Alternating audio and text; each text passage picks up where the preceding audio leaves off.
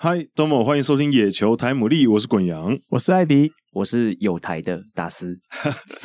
我们是台湾第一个专门介绍日本职棒的 Podcast 节目，希望透过深入浅出的时事分析以及日职故事的分享，让大家更了解日本职棒，一起来感受东洋野球的魅力。我们的节目在 Spotify 跟 iTunes 上面都有上架，现在还多了 YouTube 也可以收听哦。只要搜寻野球台牡蛎就能关注我们喽。如果没有使用相关 App 的朋友，也可以直接透过 SoundCloud 收听。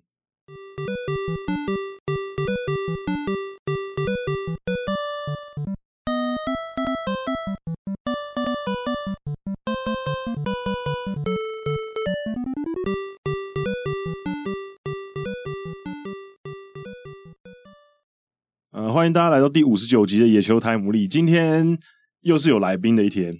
对，我们今天大家应该开头都有听到，就是我们今天请来了达斯莫希多的达斯。对，有台有台，不能说是隔壁棚，因为我们其实在同一个棚。对，我们是同一个棚。对，好，感谢我们的干爹。对对对对对。对，我们我们我们都是那个我们寄生上流，好棒哦！我们寄我们寄生上流，我们都是寄生在 a d e n 的录音室里面。对，那达斯的节目主要是在讲物理治疗或者是一些肌力体能、肌力体能、棒球相关，没错。可是，哎，你们其他项目也有讲到吗？其他现在现在主要是棒球。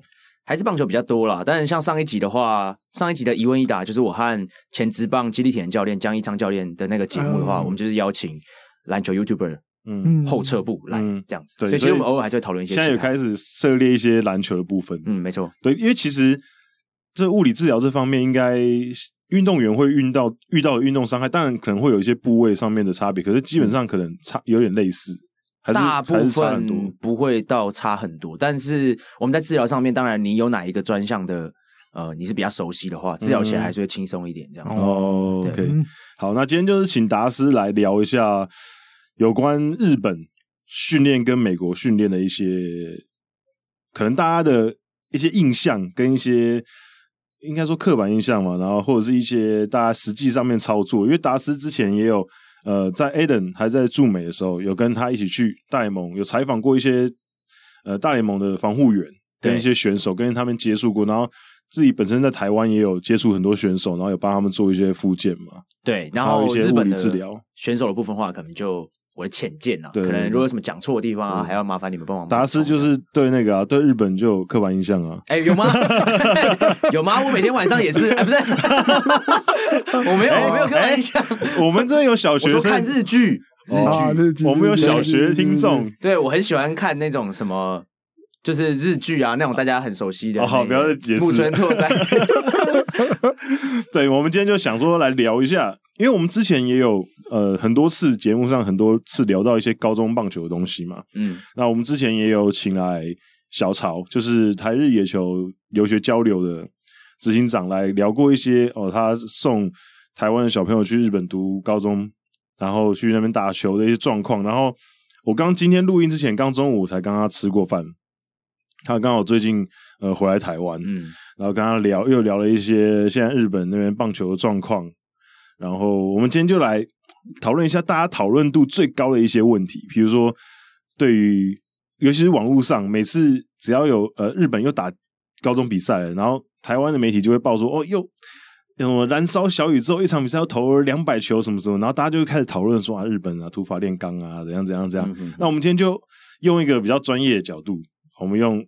请达斯来，我们来好好讨论一下这个到底是怎样一个模式会比较好，然后怎样我们理解是不是有点错误？嗯哼，那我觉得我们一开始先聊一下大家最常聊到的问题，好，就是用球数这个问题。用球数，嗯，就是常常大家都会说啊，美国职棒现在都一百球就下去了，嗯，那为什么日本职棒一天到晚投一百二十球、一百三十球、一百四十球以上都不会很少见？嗯，那大家都会觉得哦，这样是很超选手。可是其实，在投球数这方面，对比的就是他的休息天数嘛。因为比如说美国职棒基本上都投一休四，所以他们投球数相对少。可是日本职棒基本上都是投一休五以上，嗯，甚至有投一休六、休七的，甚至有些老将他们投一休十。哦，真的吗？对，投一休十的，哦、就是可能他会跳过一次先发，啊哈、uh，huh. 他可能就是。两轮先发才轮到他一次。是，所以因为美国职棒基本上先发轮只有五个，可是日本职棒可能会有六个甚至七个以上。所以，我想要问的是说，投球数如果搭配上，比如说他投球数比较多，比如说他一百三十球，可是他休息天数是拉长的，那你觉得这应该是有有效的去帮助他的手臂恢复吧？还是你觉得其实太多球数还是不 OK？其实我觉得这件事情哦，就牵涉到两个层面，嗯，一个就是经验法则，嗯，一个就是文化差异。对，其实一百球这个东西根本就也没有研究说一百球，对，其实没有啊，会疲劳。对，其实没有，因为其实像我之前就查到，就是有人就是很有兴趣说，哎，为什么一百球一定要把投手换下来啊？然后他们最终其实只能就是从啊，不好意思哦。就是他们最终就是只能从就是 Baseball Prospectus 的那个创办人卡卡什么？卡入 口中得到一个解释，说只是因为在很早以前的时候，道奇队因为他们人才济济这样子，所以呢，他们就是有一个人投一百球就好了，没有，他们有五个投手，嗯。所以他们有五个投手之后呢，就是他们就开始开启了这个投一休四的这个模式。嗯，然后呢，开启投一休四模式之后，其他队就开始模仿说：“好，那我们也来投一休四好了。”不然其实以前也不是投一休四这样，以前可能投一休二，就是大家疯狂上来投之类的。然后呢，在投一休四的这个模式下面走久了之后，大家发现一百球好像是一个投手容易疲劳的分界点。嗯，所以这是文化，然后再加上经验。然后呢，就变成最后是就是一百球就是一个点这样子。那日本的我不晓得他们起初的原因是怎么样，但有可能他们觉得说我们的休息天数比较长，所以可以再多投一点点。没有日本日本的那个观念就是说，你投手就要投完了，先发投手就要投完整场比赛。他们有一种英雄主义的那种。对对，他早期就是英雄主义作祟，嗯、所以他们追求玩投跟玩风嘛。嗯、那没办法玩风，你至少要完投。嗯，所以他们呃前期的那些神兽级的人物，基本上。一整个球季可能都先发三十几场，对，甚至有四十场都有，然后可能完投就占了一半以上，可能二十几场都完投。但是投球数多这件事情，你刚刚问到这件事情是绝对是不好的。然后投球数多也不会因为你休息长就恢复的比较好，对，也不会就不会，因为其实以前就有做过研究统计，就是说如果你今天就是每一场投超过八十五球的话，你的受伤几率会是每一场投八十五球以下的四倍。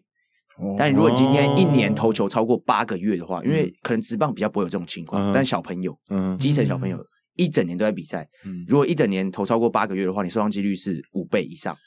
所以其实投球数相关的统计，对，投球投球数多这件事情是绝对是不好。嗯，那休息天数长的话，你也知道，就棒球是一个需要练习的运动嘛。你投长之后，你让它就算你完全不动，让它恢复好了。那你丧失的是你的那个技术的熟练度等等之类所以也不会是一个很好的方法。嗯，所以基本上就是现在都还是有很多就是用呃一些隔场或者什么样的机制，然后去限制每个投手每一场可以投多少球。嗯，对，这我觉得这是会是一个比较好的方法了。对，没有，因为日本职棒现在的状况应该当然现在已经好很多了，就是对于选手的保护，尤其是投手，可是他们他们还是会比较有点任务取向，嗯，就有点像是。我觉得用人白话文一点，大家比较能理解，就是责任制，就是、哦、就是我这场比赛你就是要投六局嘛，我不管做才能下班。对，我不我不管你用几球嘛，嗯，比如说像今年有一场比赛，我就特别印象深刻，就是应该是千鹤晃大，他投到第六局的时候就已经投了一百四十球了吧，快要一应该有一百四十球以上，六局就一百四十，因为他因为千鹤晃大本来就是属于用球数很多的投手，因为他三振率高，他是三振型的投手，所以变成他就是球数会比较多一点。嗯对，所以他那一场比赛应该是六局就一百四十几球，然后投完六局他就下去休息了。所以我觉得就是很像责任制啊，就是他当初比赛开始之前就给你任务，说你今天至少要投六局，一个优质先发。对，所以你就上去，好，我就先不看你的球数嘛，我就你就投满六局，我就让你下来休息。我觉得日本可能现在还是有这种比较责任取向的、任务取向的投球方式，嗯、可是这几年有稍微好一些的，啊因为比如说。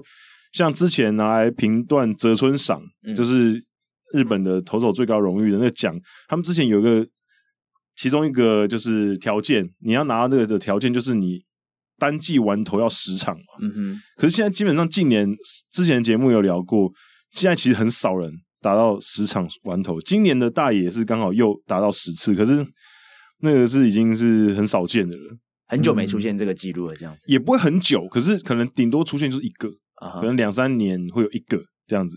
所以其实他相对来讲，现在已经也比较少让投手硬要玩投了，因为现在分工也比较比较细一点。中继投手，反而我觉得反而是现在中继投手好像工作量很大哦，很很很多很多投很多球队在保护先发投手之余，其实就操到中继投手，天天什么这样？对啊，其实就跟美国一样啊，就最近的这些后援投手的价码都越来越越来越高。对对，因为中继投手重要性越来越高，然后而且中继投手其实太换又很快。就是其实洗的很快，有些人可能突然猛个两三年、一两年就哎、欸、就不见了，那就换了新的一批很猛的，对，所以我觉得那某种程度上好像很难找到一个，因为你如果要保护先发投手的话，那你势必其他人的工作量就变大了。没有，其实你刚刚讲到一个很重要的两个点是，是你第一个提到千贺滉大嘛，然后又提到了先发跟中继的差别，嗯，所以代表其实每一个人中间都是会有个体差异的。对啊。所以千贺滉大搞不好就是那个特别厉害的人，对啊，他就是可以投到一百四十球，也他的实力也不会下降。嗯，所以其实这件事情就像前阵子曹总他在接受访问的时候，他也有提到说，就是以往啦，以往的中华职棒或者是这种台湾棒球，嗯，我们都是靠就是反正多练，嗯，练练练练练，然后最后能生存下来的人，对，就是天才，他们就会是最强的那一批人，我要天选之子。对，所以呢，其实其实我会觉得大家换个方向去想，台湾这么小。跟日本比起来哦，嗯，但我们的实力差距没有到很大吧，没有说到超级大。嗯，其实台湾是更需要去，对，台湾其实更应该应该要去依靠这些，不管是运科或什么样的方式，嗯，去把这些呃天选之子好好，对对对，好好的保护下来，甚至是把一些呃他可能会因为这些训练太多而被淘汰掉的人，也把他保留下来。嗯，可是日本他们的人数众多，他们可以用这种方式。就是、他们可以有人淘汰掉，有人就是淘汰掉没关系啊。那我剩下来的这些强的人，我都还是可以打败的这样子。嗯、对，因为其实之前日本那边也有这也有也有这种声音，就是说，因为其实虽然说很这几年一直都有人讨论说日本很超投手什么的，然后我通常比如说我在网络上看到这些言论、嗯，我会跟那些人讨论。其实我也不会说完全一昧的都是帮日本讲话，但日本当然是很多东西是。有需要改善的，比如说超投手这个，嗯，确实是，确实是有些时候，我觉得他们的调度是有点不合理的，嗯，呃，可能投手投球数太多，而且他们即便是先发任务结束之后休息的时候的牛棚日，其实他们投的也很多，嗯嗯，对，所以，呃，当然某种程度上，他们就是用刚刚达斯说的那种，就是你就多投，那最后活下来的就是像达比修、田中将大这种。嗯那其他被淘汰的其实不计其其数嘛，很多年很多甲子园投完之后上职棒就不行，很多被淘汰的。那要不然就是甲子园投的很好，然后上去直棒头几年都在养伤的、啊。嗯，对，其实这种日子，这种像前几年大家吵最凶的，就是安乐自大那一次，嗯，就是他一个礼拜投了七百多球，嗯，那那一次就是你看他到现在其实也还没有投出大家期待的那种成绩，对吧、啊？所以我觉得是很多东西要检讨。那可是我就会想到说，那刚达斯也有想讲到的就是文化的差异嘛。日本这个文化，你说真的你，你你要在短时间之内去改变他们的想法，说真的这很难。那这个其实牵扯，因为大家最常我从我从甲子园开始讲啊、嗯，大家最常讨论的就是甲子园燃烧小宇宙，高中生打球很热血，每天每场先发一百多球，然后玩头玩疯这样子。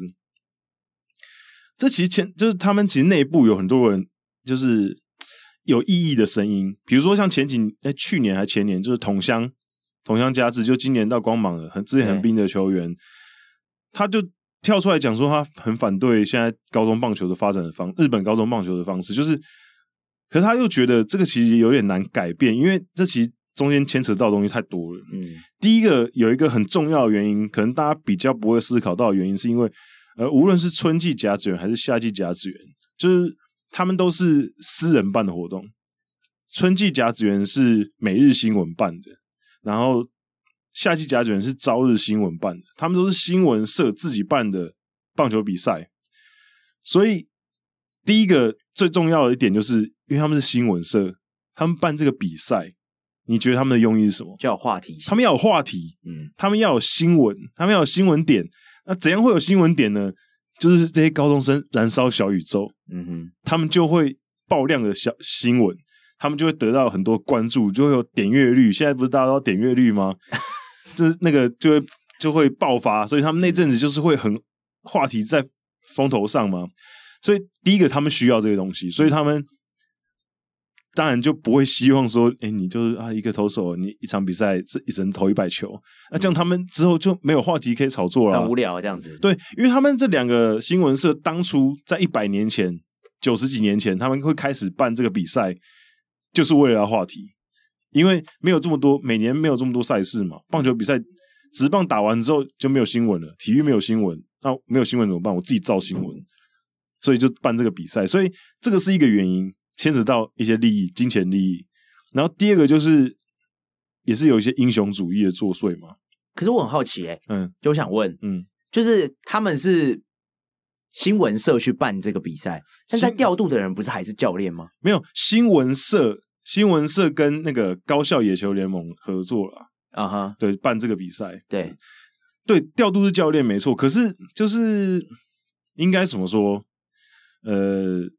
现在其实已经有慢慢的那些高中的教练，一些年轻的教练，因为这几年其实很常看到打进甲子园的球队的教练是那种三十几岁的，嗯，甚至有二十几岁的都有，嗯，所以其实这些新的教练慢慢的开始不是这么操投手了，嗯，而且现在其实很多比较好一点的学校，日本比较好的高中，他们也没有再靠一个 S 吃全部的了，对，基本上都会两到三个，比如说像。最近几年一直很强的大阪桐荫，他们基本上就全队都至少会有二到三个在别的学校可以当王牌等级的投手，他们就两个三这样轮流用啊。嗯嗯。然后就刚刚我吃饭的时候跟小曹聊的时候，他也说，其实他自己在日本跑很多学校，接触很多日本高中，他就说，其实日本高中棒球、基层棒球，其实现在感觉像是两个世界。那种好的学校，比如说大阪桐荫或者什么横滨啊。或者是什么中金大中金那种很强好的学校，基本上他们的训练方式跟他们使用运动科学啊，等种种的方式，其实已经是直棒等级的了。对，就他们其实已经不是大家印象中那种就是超超选手什么的，他们已经是很科学化的在进行。可是还是有一些比较传统的学校，他们还是必须要靠比较传统的方式，比如说像那一年的吉田辉星，你说。就是在那种时空背景之下，你必须要靠这样子嘛，因为你没有这么多，你的选手的来源没有这么多嘛。嗯，你在有限的资源底下，你突然有一个天才出现，那你当然就是全队要靠那个天才才可以打上去啊。而且像去年那个谁，不是就因为教练要保护他，嗯，然后他们就连。佐佐木朗希，佐佐木朗希，对，他就最后连预赛都没。对啊，他的教练就是鬼阳刚讲的嘛，比较年轻一点，又是筑波大学的。对，就是说我宁愿不要打进甲子，我，要保最后哈，最后没赢都没关系。对，没有。可是这个就，我觉得这会有这种想法的教练是比较可贵的，因为更多时候，更多时候，比如说，比如说像安乐智大那一年好了，嗯、他读的那个技美高校。是传统还不错的学校，可是其实他们这几年的成绩也没有这么出色。对，那你突然有一个就是这种 S 等级的选手，那你会希望他居头？他居头的话，球队战绩就会好。嗯，那你要想到就是全队可能除了他之外，其他人以后都不可能打直棒，那只有他一个人。那你要为了保护他，然后让全队失去。打进甲子园的机会，还是他再努力一点，把全队带进甲子园。对啊，其实我觉得这是一个蛮值得讨论的议题。大家听完我刚前面讲的时候，都会觉得说我一定是那种很保护选手。但其实因为我在基层待过，我知道球队、嗯、他们如果拿到战绩的话，其实这是恶性循环，对，对招生有帮助，对对招生一定有帮助。因为这样、啊、台湾也是，日本也是嘛。嗯、你日本球队。如果你打进甲子园，你明年的招生绝对是有帮助嘛？你就会把那个当做一个招牌，就说、哦、我们是甲子园出场的学校，然后你明年就不会只有这一个有可能进职棒的选手了，搞不好明年就可以变成有多一点点选择、啊。就有一些可能有实力的国中生，他就会考虑你这间学校，对，因为你有进甲子园这样子、嗯。对，所以其实这个、对，这就有点恶性循环。对，所以也我我觉得啦，我觉得那个。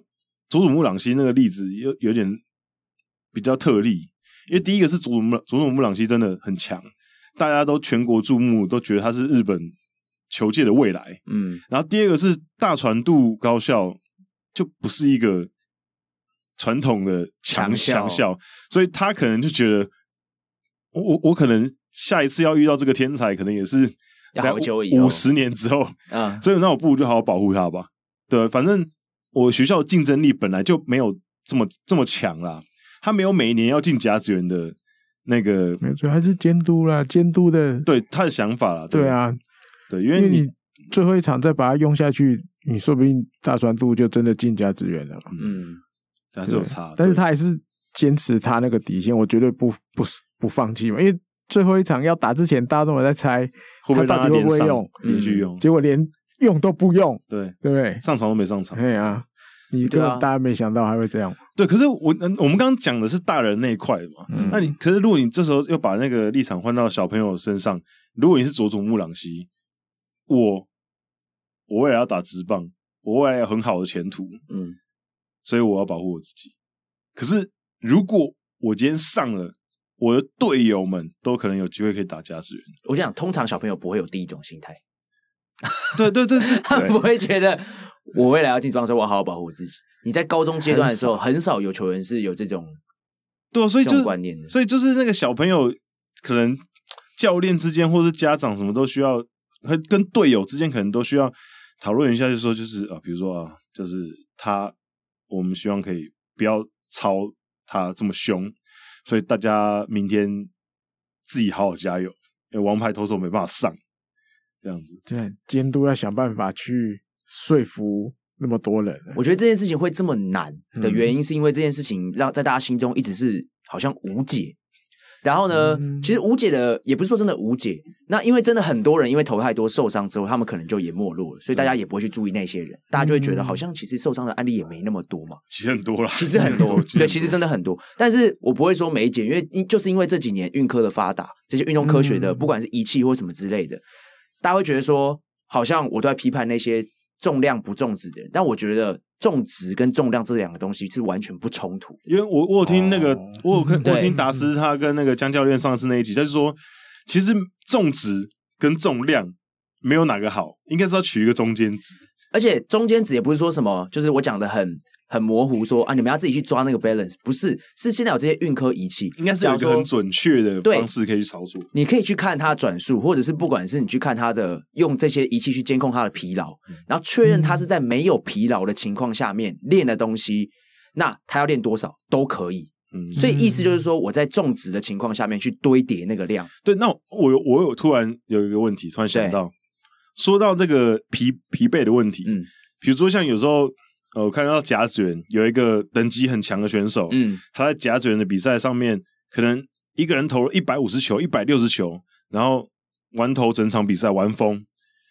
可是你仔细去看那个比赛，虽然他投球数很多，对，可是因为他可能跟对手的实力相差有一点，对，所以他其实都是用可能六成力或七成力在投，因为对手可能打不到他的球。对，那你觉得这样子？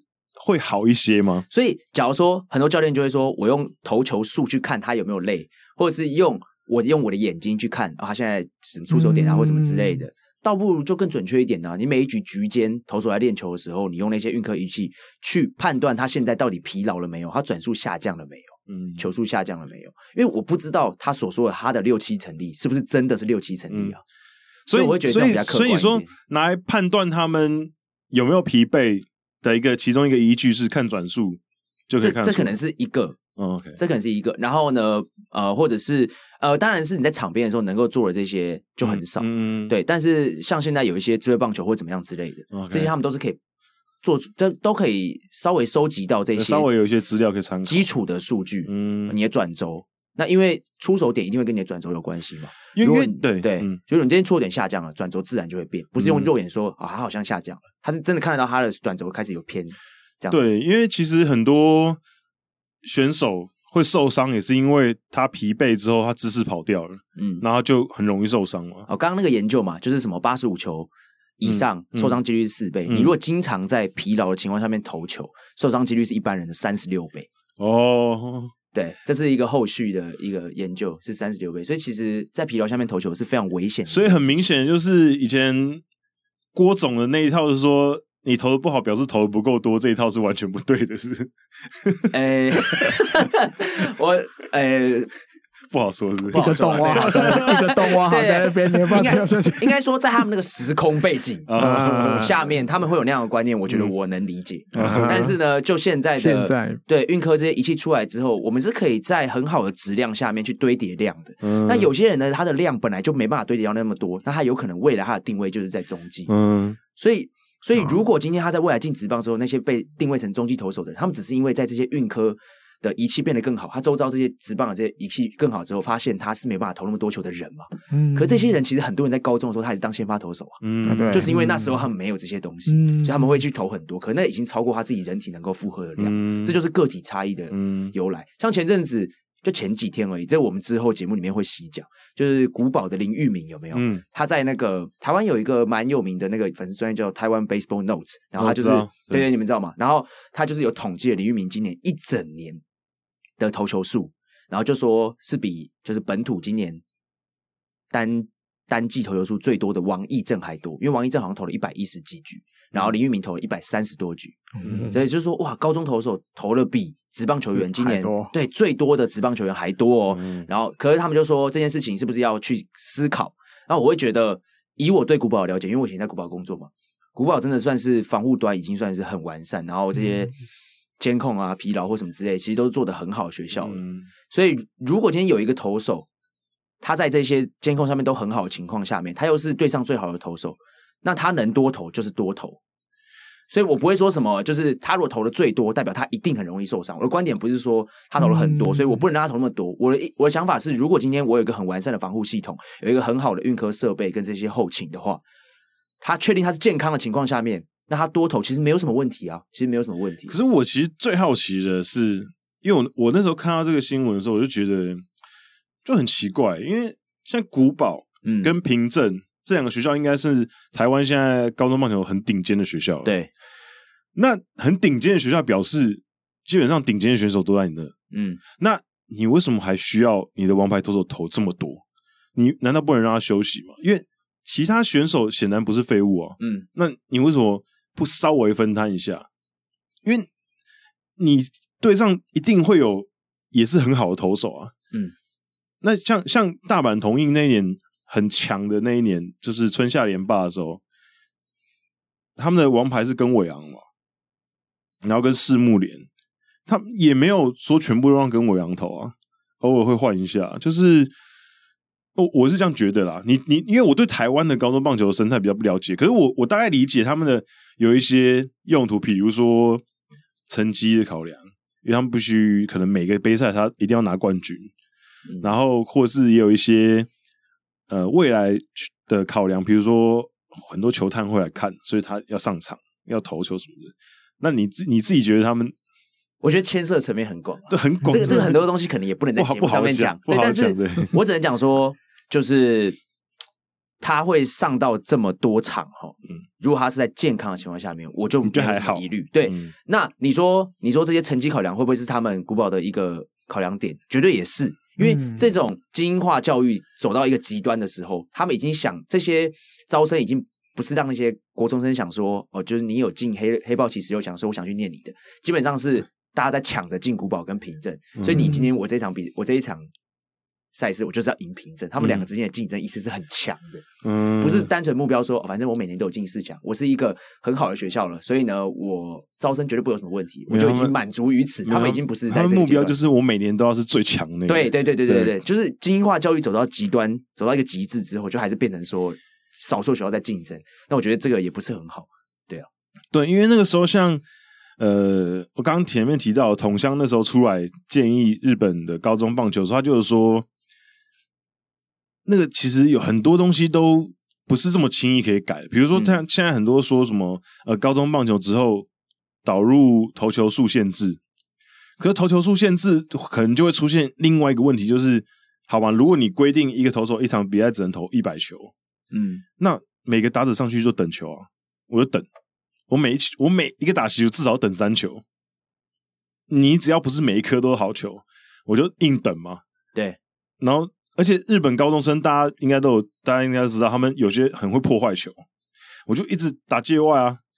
之前那个菊花卷东那个，不是有个小、嗯、小个子就很会、那个、很会破坏球，一个打席拖个十几球，那你不是就投两局就下去了？所以现在很多很多的隔场是用局数去看，台湾像什么木联什么这些，很多是用、嗯、对，所以所以就我觉得可能有很多。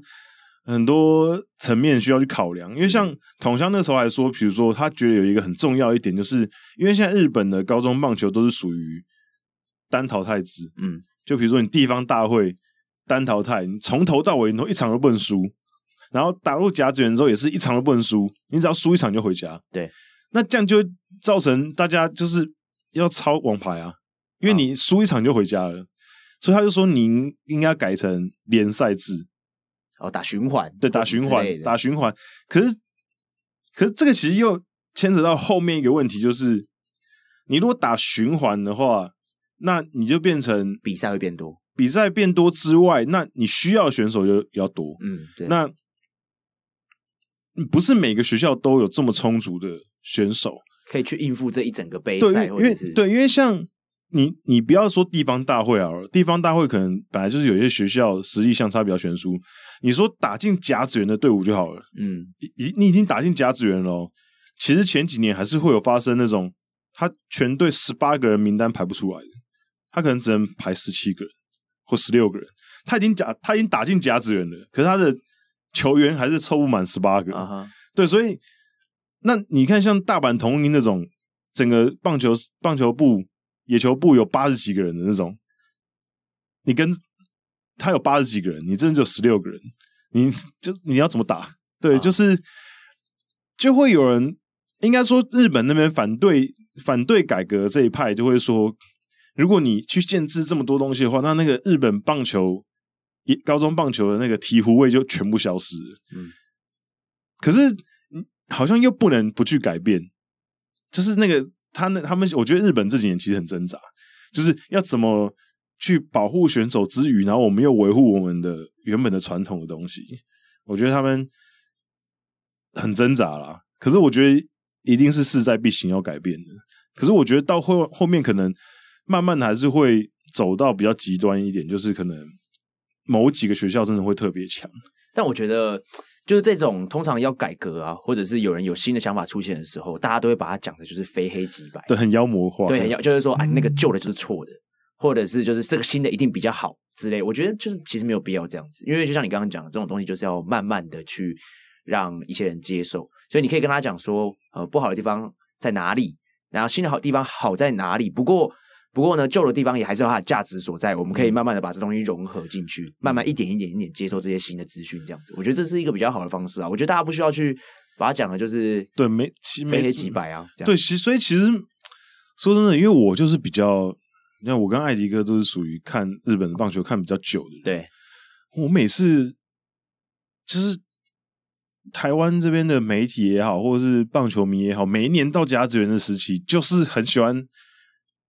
在那边讨论投球数的问题，嗯、那其实我看到就会觉得很烦。对，因为、嗯、因为就是对别人国家的棒球指指点点，就是要干嘛的？哦、就是对啊，没有，因为很多人就会直接单从投球数在那边一直批评嘛。可是就像我们刚刚前面讨论的东西，它其实是很多原因因素扣在一起之后，造成他们现在这个就是。高中棒球的状况，嗯，所以你不能只就是单单的用用球数，然后就去批判很多东西，因为是很多因素综合在一起的，嗯，而且说真的，甲子园真的是一个蛮特殊的地方，因为应该是少数，我觉得应该是少数一个就是那种比赛是他们其实很强调失败这件事情，他们想要传达给那些小朋友的。一些 message 就是失败也是成长的养分，对，失败是成长的养分，对对对。像我我应该有讲过很多次，现在已经没有了。就是之前甲子园球场，他们从车甲子园车站出来之后，到球场有一个天桥，然后那天桥上面就一两个扛棒，然后上面就写两行两行字，就是说有百分之九十八的高中球儿。会在这里失败，然后变得更强。哦，怎么有点像国训外面那个 更高更强？对，就是对，就是就是他追求的是一个，因为只有只会有一队赢嘛。嗯，可是其他选手来这边，因为我觉得台湾人比较难理解的是甲子园对于日本选手的那个感，那个、嗯、那个意义，就是他如果这辈子打过甲子园，他十八岁打得进甲子园，即便他没赢，他可能可以讲到八十岁。嗯。就说我打过甲子园，这是一件非常荣誉的事情。Uh huh. 对，可是我觉得台湾人不会有这种感觉，因为台湾人目前我觉得应该没有任何一个赛事有到这种等级。我我是我一直抱持一个想法，就是我我不奢望大家都可以去理解他们的嗯文化，嗯、可我觉得至少你就是试图的去接受这个东西，因为。毕竟人家是别的国家不同的东西啊，像像我也会有时候觉得他们有些地方有点莫名其妙，嗯，是不是应该可以改变？可是我我是不会去非常的严厉的批评，嗯，因为我觉得人家的东西那个这么长的一个历史，你很难去，真的很难去，我们外人很难去智慧啊，对吧？所以我觉得这个。也不会因为我们讲一讲就变好了，其实对，而且重点是其，其其实他们日本内部已经有很多在讨论这个东西了，尤其是现在很多选手去美国之后，其实他们都诶、欸，而且去美国那几个选手，通常目前看下来，达比修也是都很支持这个的，都都很爱出来讲话，对啊对啊对啊，就达比修啊、筒香啊、前田啊，他们都。很活跃在各种社那个社群软体，代表他们就是真的有在那边接受到他们觉得是有帮助的训练或者怎么样等等之类。对，所以他们都很很愿意，对，就是用那边的经验，然后为日本的一些棒球一些地方发声。比如说，我觉得哪些地方可以改进，对对之类的。对，所以我觉得会慢慢改进，可我觉得没那么快，可能还要十年二十年。对了，不用妖魔化了，这是真的。对，不用妖魔化，然后。其实我也不喜欢人家一直说日本高中棒球就是热血。我觉得其实哦，真的吗？我，我为什么？我觉得蛮热血。没有没有，就是热血被讲到，感觉有点不像是一个正面的形容词哦。就是 懂了哦，我懂你意思。对，就是他们不是酸酸的感觉，他们他们不是只他们不是只有热血而已啊。他们其实他们日本的高中棒球其实也是有很多。Mega 在的，嗯，比如说像一些，比如说每个学校大阪桐印好了，大阪桐印他们除了球队跟教练团之外，他们还有一个团队是专门在做一些棒球数据的分析，嗯、他们有分析师，有而且是学生担任的，他们可能分析一些数据啊，什么东西，对，然后也会有专属的防护团队什么，他们其实已经是一个很有规模的一个嗯。组织了，所以。不是只有热血成分，他们其实，你如果仔细去看日本高中棒球，其实他们有更多的是台湾棒球所缺乏的东西。嗯、比如说，像他们会这几年呐、啊，以前当然可能也是比较刻板一点。嗯，近几年其实他们很多，你看那教练，他们其实蛮希望小选手在场上自己去决定一些事情。嗯，你我们就先不谈投手什么配球什么东西，那些都不谈。光是跑垒这件事情，垒子其实就决定很多事情啊！你看，比如说台湾好几次国际赛都是输在一些跑垒的细节上面。上面，那其实那些细节，大家都当场的时候会骂那个选手，或是骂那个跑垒跑跑垒职业教练，就是说为什么不跑？为什么要跑？可是其实那个其实并不是那一个 moment 的错误而已，那个其实是他们过去一直以来累积的经验法则，就是我这个。这个 case 我我不能跑，嗯，我跑了会死，嗯，我我要求稳，嗯，然后如果他们以他们一般在呃台湾打球的 case 的话，他们求稳，那之后可能结果是好的。可是如果你放在国际的比赛上面，你求稳，接下来就是你就打不出安打，回不来，嗯，所以你应该是要拼。可是我们选手比较没有那种，你看，可能教练也没有那个勇气，因为如果三垒子。开绿灯，就后来被被 out 的话，那教练铁定被骂的吧？嗯，然后教练就会骂选手。就是就是你就是变成大家比较不敢，有没有？就比较不敢畏畏缩缩。对对，所以我觉得应该，我觉得应该教练应该是要有更多给那些小朋友自己思考球队现在需要是什么，然后球场现在现在状况是什么。对，我觉得这个其实还蛮蛮重要的。你那时候在古堡的时候，你觉得他们给选手自己决定事情的空间大吗？决你说在场上吗？在场上，比如说比如说捕手配球，嗯，然后或是跑垒，他们给选手的空间大吗？哦，其实甚至选手是会跟教练说要求说，这一次就是我想要自己练习看看。来配球哦，是的，OK，哎，所以他们还算是接受度高。哎，OK，我觉得我觉得古堡真的在各方面算是蛮愿意接受新观念的一间学校，嗯，算是了，我真的对，所以我觉得应该要更多这样子，因为我觉得，因为大家都说，就是台湾的选手好像书读的不多，感觉大家都呆呆的，不是很聪明这样。可是我觉得聪明不只是读书而已嘛，嗯，你在球场上培养他的思考方式，培养他的思考跟。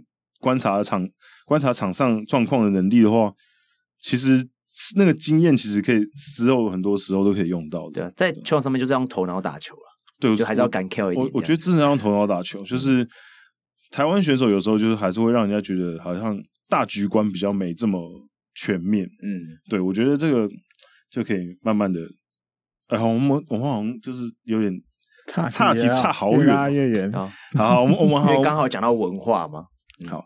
我们稍微回来一点。好，刚刚就是有提到投球球数跟休息天数的问题，就是达斯还是觉得投球数还是不宜太多了。在在疲惫的状况下，对，但我觉得有个体差异，所以你不一定每一个人投很多，你都要去骂，因为搞不好他就是可以投那么多。对，我的观点是这样子。对，运科才是就是真的能客观的去评断这些的方法，这样子。那你觉得？还有，刚刚这是一个刻板，大家对日本职棒的刻板印象。还有一个刻板印象就是，跑步到底对投手的体力帮助有多大？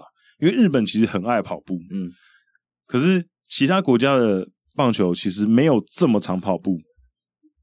就是应该没有跑这么大量，嗯，因为日本其实是跑蛮大量的。有，我去年在季末的时候，就是去美国那一趟，然后采访尾英，韦英就有讲说，就是中日的跑步量真的非常非常大，嗯，对。然后呢，但是你问题是说，就是跑步对于体力有没有什么很大的帮助？对，就是对他投球这件事情上面帮助大吗？对，但是体力的这个说法不对，耐力体力有很多种层面啊，因为你今天要培养的是你的力量耐力呢，还是你的？速度、肌力呢？嗯，还是你的什么？因为它你的力量有很多种嘛。嗯，那今天棒球里面最需要用到的是哪一种力？应该很好想，就是要的是爆发力。对，但是爆发力，呃，其实是一个误译。嗯，应该它就是一个当初翻错了。嗯，因为爆发力在原本在国外他们的英文是 power 嘛。嗯，power 其实翻出来是功率了。嗯，然后我们就把它翻成爆发力。对，那功率其实就是，如果大家有学过高中物理，就是 P 等于 mv 嘛？没有，没有，没有吗？我已经忘记了。对，但但是 我是社会组的，呃、就反正就是说，你的你的那个功率啊，嗯，会跟你的力量还有速度有关系。嗯，所以呢，代表说爆发力要有就是两个元素，就是你要有力量。然后要有速度，速度，那你可以加速度，就是重力加速度是？不是不是不是重力，是是。假如说你今天挥棒的话，我要有很大的挥棒的力道，同时我这个挥棒速度要很快，类似这样的感觉。你可以发现棒球里面所有的发力都跟这个力量跟速度是紧紧相关的，投球跟挥棒都是都是一样。棒球里面不会有一个东西是需要耐力，可以跑很久，可以延续很久的。你今天如果打了。呃，就是整场比赛的话，你唯一有可能会跑到最长的，就是跑一个直场的全垒打，那也就那那也就才多少公尺而已。嗯，你不那为什么要这样一直去练那个跑慢跑呢？就其实意义就不大，因为其实训练都是会有专项性的。你今天去练一个东西，它就会带到你的那个专项上面。假如说你今天一直去练慢跑的话，甚至是有可能会让你在场上的这些爆发力是有下降，对，甚至是有可能会下降。嗯，所以如果今天棒球员他们跟你讲说他们要练跑步，啊，那你可能要问一下他的动机是什么？嗯，因为有些人可能会说，有些人会说我跑步是用来就是做恢复这样子，就有有有些人会说，对对对，我今天会用用做恢复。假如说我今天投完之后呢，我跑步增加我的血液循环，让恢复变得更好。嗯，但就研就但就研究会发现，就是在棒球领域里面，一个投手投到七局，其实身体里面都还没有累积任何乳酸。嗯，是啊，对，其实都没有累积到任何乳酸，所以为什么要用跑步去做恢复？假如你今天是肩膀有一些局部的一些发炎或者什么等等之类，投完之后有一些，就冰敷就好了。没有，其实冰敷也不是，也是说也是不没有那么正确的，冰敷要看情况。但其实你这更好的是用一些主动恢复的方式，像是你去拉一些橡皮，OK，用拉橡皮，或甚至是一些简单的肩膀的活动，OK，好，去帮助你的肩膀做一个局部的主动恢复，这样，那个方式都会比你去跑步来得更好。嗯，但我的观点是这样子。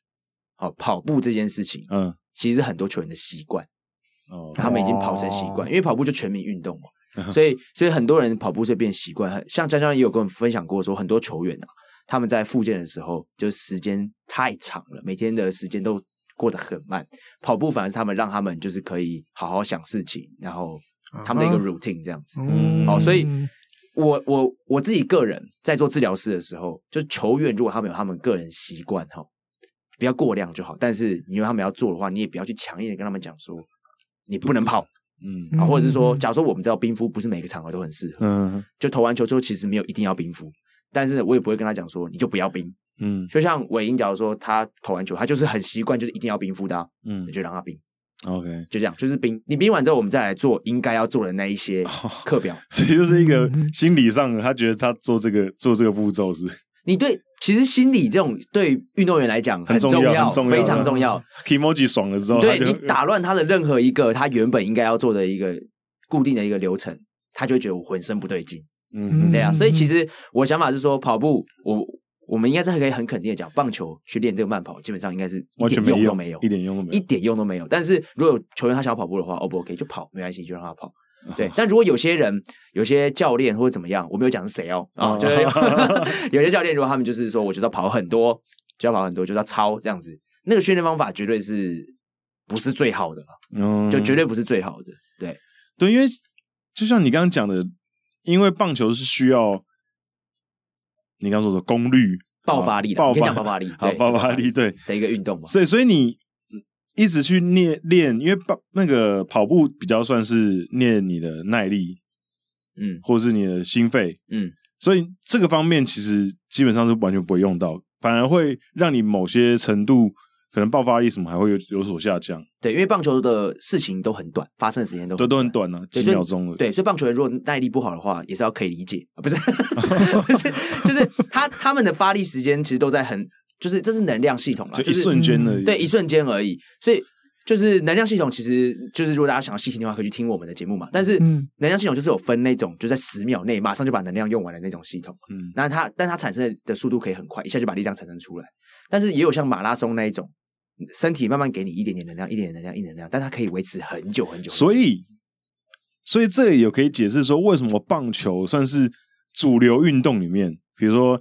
篮球、嗯，排球，然后呃，或是足球、足球这些主流运动里面，棒球员是比较可以接受有胖子的。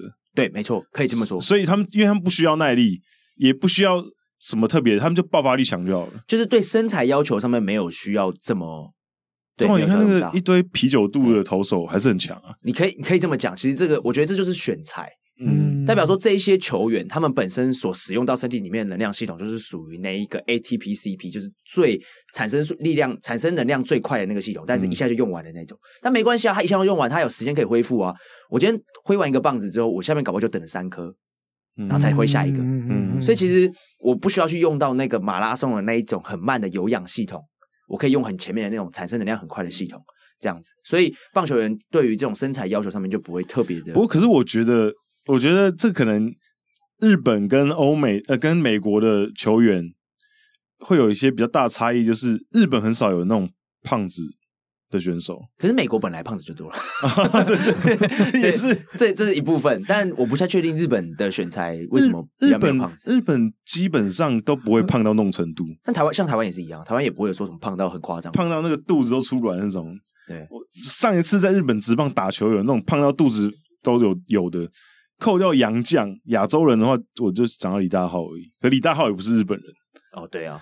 日本人中村刚也也中村刚也其实也没有胖到结实吧？中村刚，我觉得这个应该已经是东方跟西方的差异。对，中村刚也跟山川穗高井上算有点对，井上有点胖，井上算是胖的。罗德的一垒手，你说像台湾顶多就是林泓育。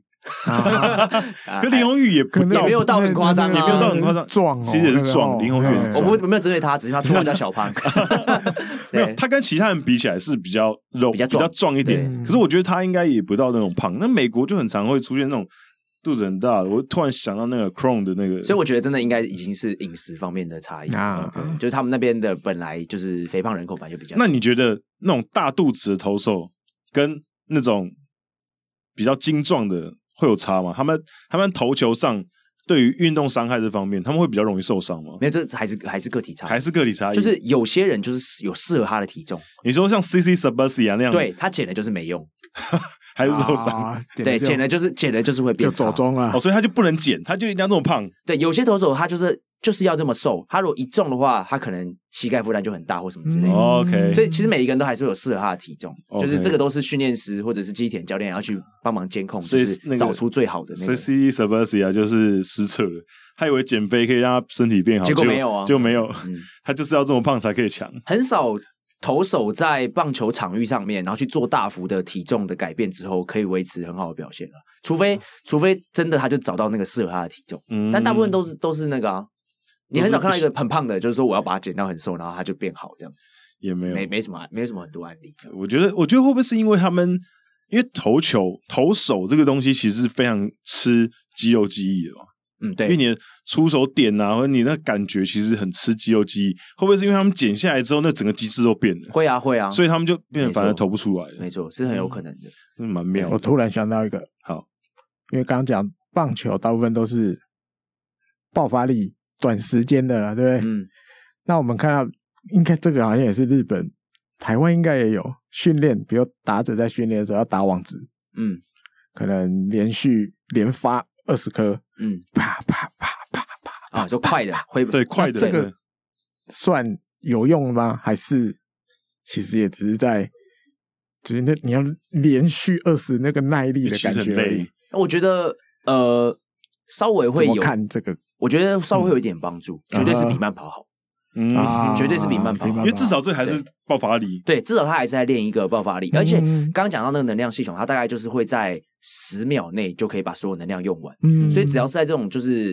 这个时时间以内练到的东西，其实跟棒球场上上面的其实都会还蛮相似的。我觉得这个这个艾迪哥刚刚讲那个例子就很像是，因为我最近有在做重训，他们那个胸推的时候有个动作，就是因为一般胸推都是要。整个撑起来，整个手臂围到没有到伸直，可是还是有点微弯。可是你要撑起来蛮多的。嗯、可是我教练就有跟我讲说，可以练比较爆发力的部分，跟你的那个肌肉小肌肉的肌群，就是你只要做启动的动作就好了。哦，你不需要撑起来，你只要你只要你只要这样这样子，就是每一下都是只有启动而已。启动，你只要练启动那一块，你就可以练到一些小肌。嗯、我觉得那个快速的打网应该就是有点类似那个，它就是。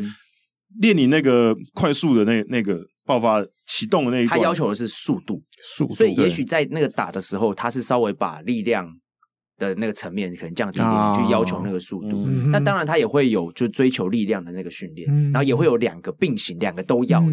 那我觉得那个都还算是 OK。但是重点就是，你今天在慢跑的时候是既没有速度，也没有力量，对对？对，而且你要想想看，你一般人在慢跑的时候，通常都是脚跟着地。嗯，那你在棒球场上面跑步或者什么之类，你不会有脚跟着地这个动作，嗯，因为你在冲刺的时候绝对都是用脚尖去推，对对对对对对，所以其实那形态就不一样，不一样，用到的肌肉也是不一样，对，用到肌肉其实也有也有微小的差异，这样子，嗯，对。对，那因为我还有一想要问一个问题，就是因为日本很流行，就尤其是春训的时候，他们很流行一种，应该每一年都会看到媒体写说，比如说某某年轻选手进行了。地狱特守，嗯，就是可能教练一直打肉鼓，然后他就一直守，一直守，然后可能一守守一次，可能守个五六十颗，甚至更多，然后一整个下午，然后守到最后，就是那个选手已经连滚带爬在接球了。像这种，在你的立场来讲，是就是铁定没有没有练习效果的，对不对？因为他是在很疲惫的状况下在守备。我觉得就是一样，我不会讲说他完全没有效果，就是。这个要看时期。像你刚刚讲的，如果是放在春训，嗯，我觉得就有点太靠近比赛了。Oh, OK，因为像台湾的球队，这些国中、高中，我在基层的时候也是会做这种特首啊，只是让我不太确定。搞不好也有，嗯，但这些基层球队也会做这些特首，而且也是量很大，要要你一直扑球，教练会一直故意打你，对，一直扑，一直扑，对，一直打你，就是就是极限极限的那个地方，对对对对对。那这个时期他们会放在就是比赛的准备期的时候，绝对不是比赛前的那个进准备要进入比赛前那一段时间。嗯，所以你那在那个时候做特首啊，那个时候他的那种训练有没有，其实就是一种叫做有点像是高强度的间歇训练。嗯，那我会比较不建议大家去做慢跑。那我会大建议大家做的就是就是类似这种高强度间歇训练，嗯、因为训练讲究的还是要有效率嘛，就是短时间内可以达到很好的效果。嗯、所以前阵子大家可能听到这种高强度间歇性训练，就这种 HIIT，大家会以为是用来减肥。其实 OK，它确实是有减肥的效果，一点点减肥的效果。那它在对运动员训练来讲也是非常有效，因为我可以在很短的时间内就练到我需要练的东西，然后那个模式也很接近在场上的那些模式。嗯，所以你做这些特首的话，我觉得重点是放在。它的时期是什么时候？嗯、春训的话，确实是真的有点太靠近那个春训的时候，其实应该是已经要慢慢调整到就是比赛状态。对对，那这些东西如果你放在休赛季去去练的话，我觉得就是不是说刚刚休赛季的时候，可能是在休赛季接近春训、秋训或是春刚跨年的时候之类。然后呢，那时候去练，我觉得会更好一点点，嗯、会比较不会影响到场上表现。对，那再来就是他这个特守是放在什么时候练？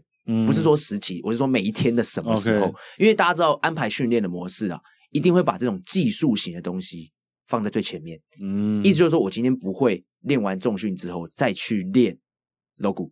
嗯，我一定是练完 logo 之后，最后再重训。可是通常日本都是放在后面，对不对？那个都算，那已经。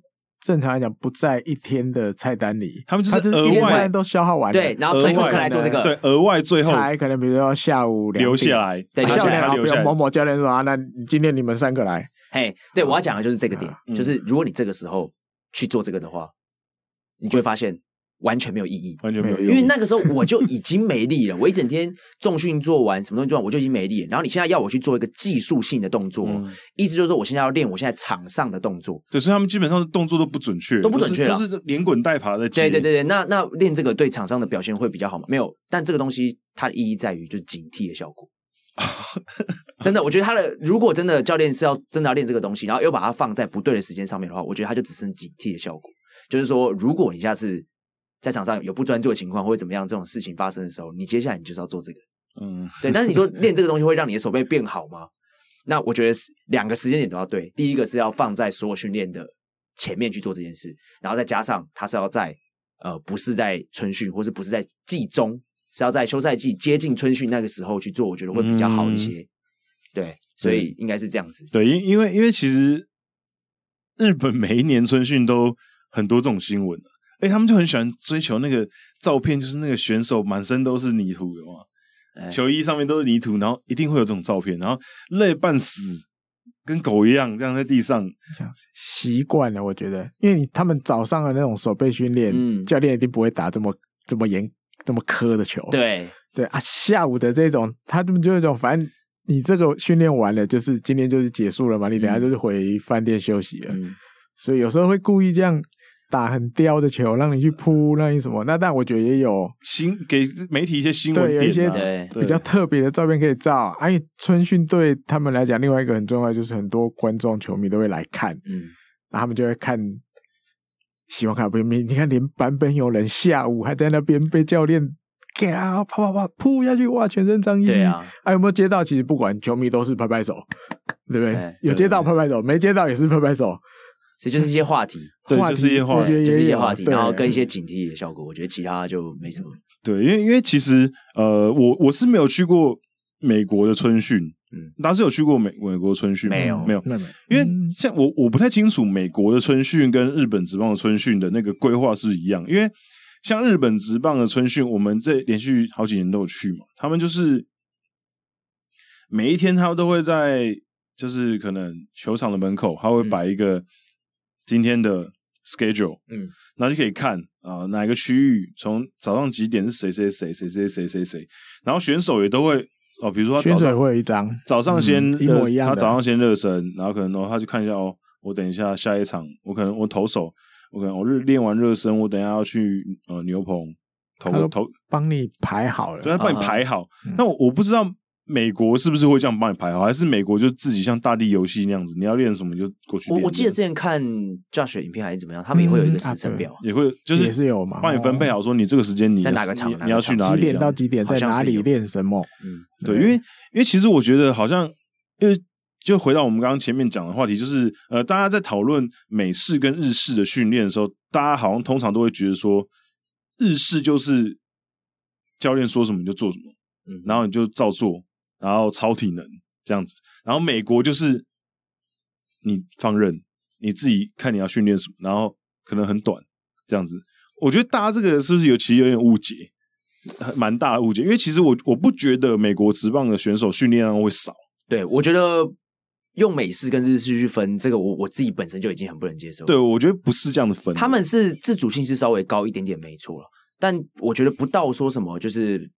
呃，练的很少，练的很精，就像我刚刚讲的，他们是在种植的情况下面去堆叠量，那每一个人做的量不太一样，因为就是跟你自己本人的个体差异有关，嗯、所以有些人他的可能可以做的很多，他的质量都还是很好，那他就会做的很多，嗯，那他如果没办法做到那么多，他就是会在那边就打住这样子，嗯、对，他们是在好的质量下面去堆叠，那日本的话可能就是我不确定，对，可能真的是呃教练说什么做什么，这可能是。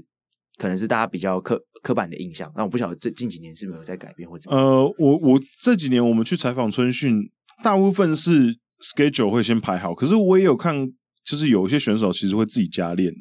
嗯，就选手前提就是你你球团今天安排你的前面这一块，你都已经做完做完了，对，可是后面的才加练。对，可是我们我们其实不太确定他那个 schedule 在排的时候是有没有跟。选手讨论过有没有一个团队选手讨论过？比如说，应该没有吧？没有啊，因因为你有的话，就不会有选手还会看错啊。你有这种菜鸟第一年打直棒的，他看不懂，你知道，他不知道这个时候他应该要去第二个地方，他还在那边啊，就会被教练骂啊！你怎么还在这边？你有没有赶快去那里？所以我觉得是没有啊。就是你每天早上起床，你就去看那张啊啊，老教就看得懂嘛啊！我九点到十点在哪里？十点到十一点在哪里？啊，菜鸟就紧张啊！第一次打春训看不懂，应该应该是没有，应该不会到早上才知道吧？应该前 前天晚上才知道啊，前天啊，或许对了，前天晚上就会先给球员看的。对对对，前天晚上应该就让他们看一下。但是应该是没有，应该没有。一一队选手有很多人，你每个人都要讨论过耶。没有啊，除非是老将，老将他们可能就会参考比较多他们的意见，因为可能。老将有自己的一个调整的步调，少少特殊啦。对，宫西上次因为我们去火腿，宫西啦，那种那种那种，他自己有他自己的方法，你不要管他，你不用，他自己会把他自己弄好。对，就是还是有这些选手。我觉得，我觉得这几年其实，比如说像火腿队好了，火腿队这几年其实都会去 Arizona 那边去，嗯，异地训练春训。我觉得其实他们多多少少这些日本选手。他们有时候还会火腿，这边是整队几乎带去春训一半，然后有些球员是在春训前，他们可能会就会自己可能买机票什么，然后自己去国外一些训练的设施，嗯、或者是一些找一些教练自己去做一些训练，或是比较温暖的地方。对对对对对，时候北海道、嗯、对对对。然后我觉得其实多多少少有些选手接触到国外的训练方式之后，其实他们也都在改。改变自己的训练的方式。哎、欸，这个是不是跟我们前阵子聊到那个央联跟洋联的那个差别？嗯，为什么会被四比零的意思？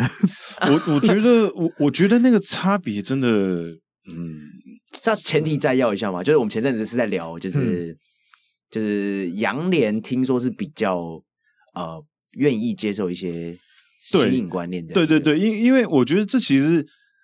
因为大家可能都很纠结在球员实力这上面嘛，那我可我觉得其实大家有点纠错纠纠结错点了啊，因为球员实力会产生落差，这个是结果，对过程其实对，可是他的过程跟他为什么会这样子，我觉得其实是一个很长的一段时间的累积。嗯，那什么原因？就是其实有很多原因，我觉得有一个原因是因为呃，中央联盟长期的还是稍微缺乏竞争性。因为呃，相对来讲，球迷比较多，那经营方面相对来讲也没有什么问题，钱照赚，球迷照样来，那我照样没有拿日本一，我照样还是这么多人来，所以他就是也不能说他们不努力，也不能说他们练球不认真，只能说他们在那个竞争的那个感觉上面没有这么有企图心。对，因为比如说你像你拿巨人队来讲好了，你说像坂本勇人好了，你说坂本勇人，巨人队有任何一个人可以动得了他的先发位置吗？啊，就是。他动不了，动不了。那他当然成绩也蛮好的，可是他就比较没有那种，就是那个企图心，我觉得不够。像你看，像可是你像软银，软银已经三连霸了，可是你看他们今年准备要挑战四连霸的时候，他们跟巨人队打的时候，你看不出来这是一支已经连续拿三年冠军的队伍，因为他们在球场上展现出来的那个对于胜利的渴望还是很强的。我觉得这一方面是因为他们竞争实在太激烈了。你看他们之前一些选手。比如说这种上林诚知，或者今年的金宫健太，你不小心受伤一个球季，你明年球季回来，你的先发位置没了，uh huh. 因为后面的人马上补上来，而且你可能回不来。对，所以我觉得这个就会让人每个选手都会觉得说，我我上去我必须要表现好嘛。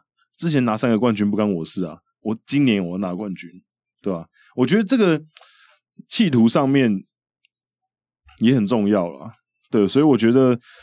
长期下来，球员的那个心态还是会有一点微妙不同。然后还有之前我们节目也有聊到，就是跟可能选秀啊一些策略，然后场上的策略环环相扣，造成现在实力相差那么悬殊。Uh huh. 因为像美国职棒其实没有差那么多，国联跟美联炒一个 DH 没差那么多啊。嗯，对，所以我觉得跟 DH 的相关性没有这么绝对啦。是很多元素，很多元素综合在一起。因为像之前就是有问了一下一些球员，他们也都是讲说，嗯、呃，央联的跑步的训练真的是也是比较多。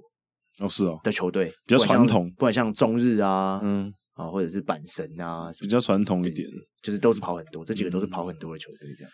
对啊，就是我觉得他们还是，因为他们可能接收的也比较慢，因为他对他们来讲，我们维持我们现在这样子。在练，哎、欸，好好的、啊，也没有，嗯、也没有出事啊。我们还是每年拿优胜这样子，不是很爽吗？那对于太平洋联盟来讲，太平洋联盟因为之前人气比较低嘛，所以他们不需要求新求变，他们不需要把实力累积起来，然后必须要包装更多东西，然后展现出更好的一面，吸引球迷来。对，所以我觉得在这方面来讲，太平洋联盟确实是比较能够吸收外面的东西啊哈，uh. 那可是中央联盟这几年其实也被刺激到了。其实你迟早还是要有所有所改变的，对，因为毕竟上次看什么，近十年有七年都是软银拿冠军，这十年就只有一次中央联盟而已啊，嗯、就是一次巨人而已啊。对对对，一次一七次软银嘛，一次巨人，然后一次一次火火腿两次，两次一二一六，对，火腿两次，四年一次，对，然后没了，嗯。就只有这差不多，这十年就只有这三队 拿拿冠军而已。对，所以我觉得，我觉得大家慢慢还是会觉得说，你不能其他球队应该还是会有斗争心吧？你不能让软银这样子一队独大。所以其实，比如说你看像石井一九，嗯，乐天现在动得很快啊，很多东西都想要继续再往上提升。所以我觉得应该中央联盟会慢慢的。去吸收一些新的东西吧。好事，对啊，你说这几年从 Checkman 到 Rapsodo，其实中央联盟的球队也都几乎都会开始去装去买，对啊。所以这种东西大家讲，世你跟你讲，某种程度讲世界潮流了。对，训练上，他们也开始可以接受，我就是要利用这些东西，运动科学的东西来有数据来辅助。对，让球队更好。对啊，是拍起来，对不对？我们从影像再去慢慢看哪里要改进。嗯，不是变以前只靠教练的眼睛。嗯，变慢慢就大家其实都有啦，只是你要怎么换转换在战机上，嗯，这可能很难去。没有，而且我觉得还有一个很重要的原因，是因为、嗯、呃，日本职棒这几年比较改变很大的地方是。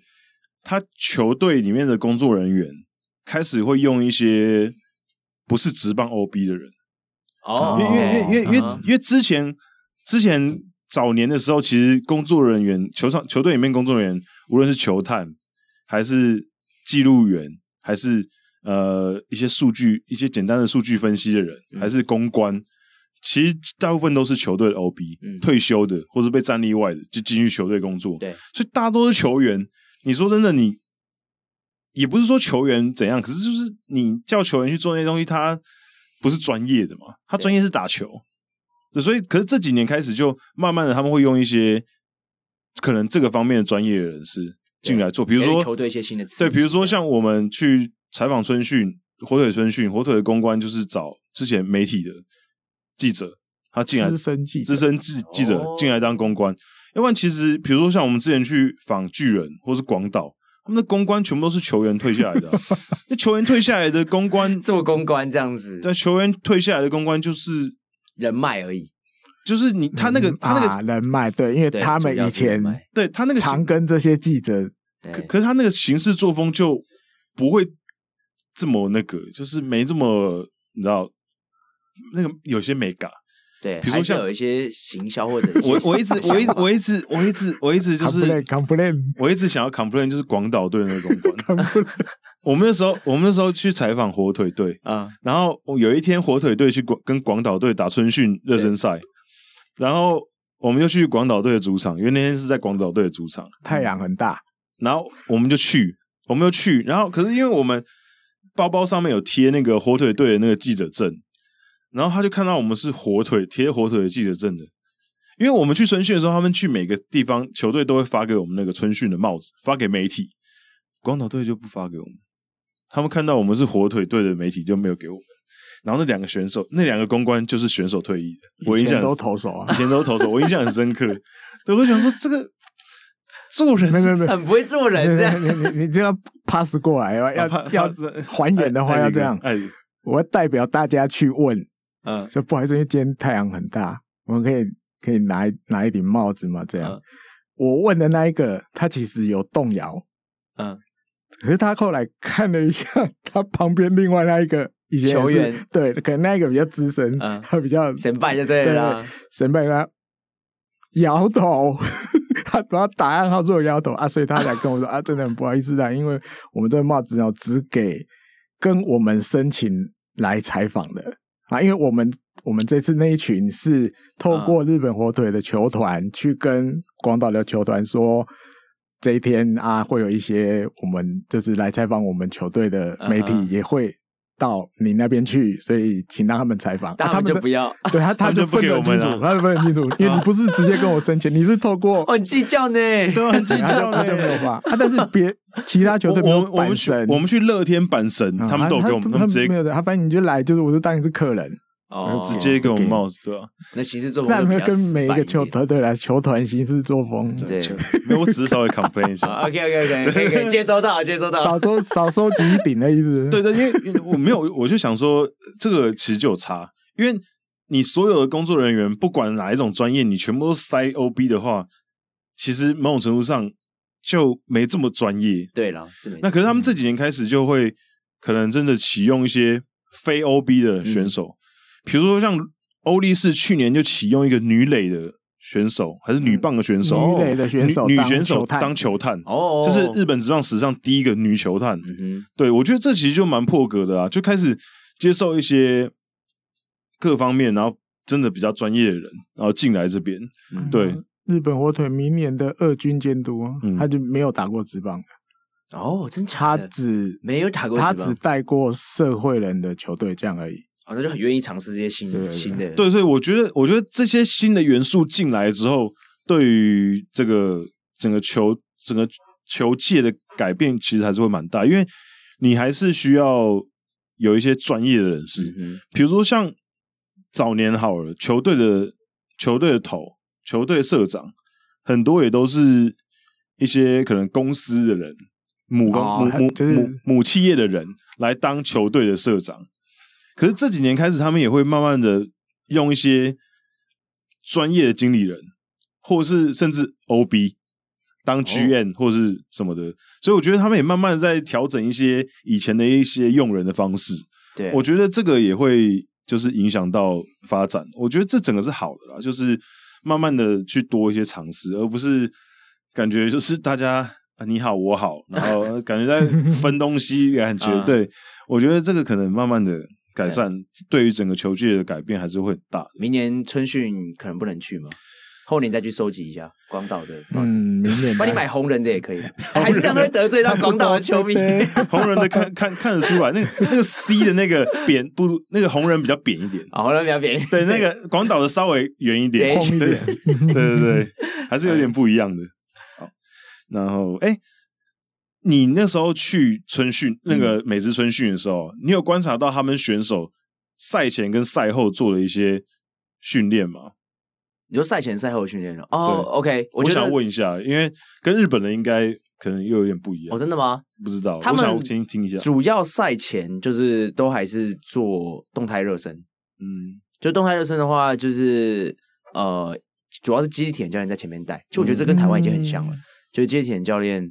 台湾已经学的差不多哦，日本也是，日本是也是会有个教练在前面，在那边放音乐，然后对，然后带一些，就不会是站在原地做的那种静态伸展，会是一些动态，就是往前跳，对对，交叉步啊，或者是一些就是抬大腿的动作或等等之类的。嗯，赛前主要就是这样子。他们蛮特别的是，他们会有球员在旁边，就是会踢球，而且很多队都有踢球，哎，踢足球。然后我有问他们说，就是为什么这个也是热身一部分吗？他说没有，纯粹想踢。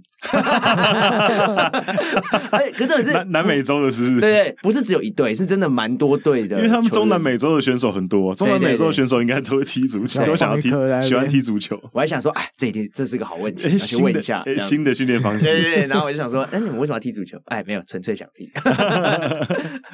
以以为发现新招了，对，然后去看那个什么张玉成啊、陈伟霆他们都不会一起。你说他们他们会好几个人一起踢哦？他们对啊，对啊，好几个人，然后就互相像打排球在那边拖球一样，就每个人踢过来踢过去，踢过来踢过去这样，对还蛮有趣的，对，很有趣。这主主要是赛前，那赛后嘞？赛后的话，就是我刚刚讲的，就是像一些主动恢复嘛，他们会拉橡皮。嗯、通常一般人很多人还是先冰敷啦。那冰敷我觉得这话题有点大，而且我的我我之前我在节目也有讲过，大家可以去查，就是应不应该要冰敷。嗯、但是冰敷完之后，大部分人就是可能就是拉橡皮，然后呢做一些主动恢复。那再来就主动恢复完之后，投手啦，主要是投手的部分，嗯、然后他们就会去做一些被动恢复。嗯、那被动恢复的话，可能就是像你可能会拿按摩球啊、滚筒啊，然后去做一些肌肉的放松。放松完之后，然后再去伸展。然后伸展完之后呢，好、哦，然后可能就会去，不管是你去做一些呃冷冷热水疗啊，然后或者是呃那叫什么循环机，你们知道循环机？他们不是会进到一个机器只露头出来而已，那个急速。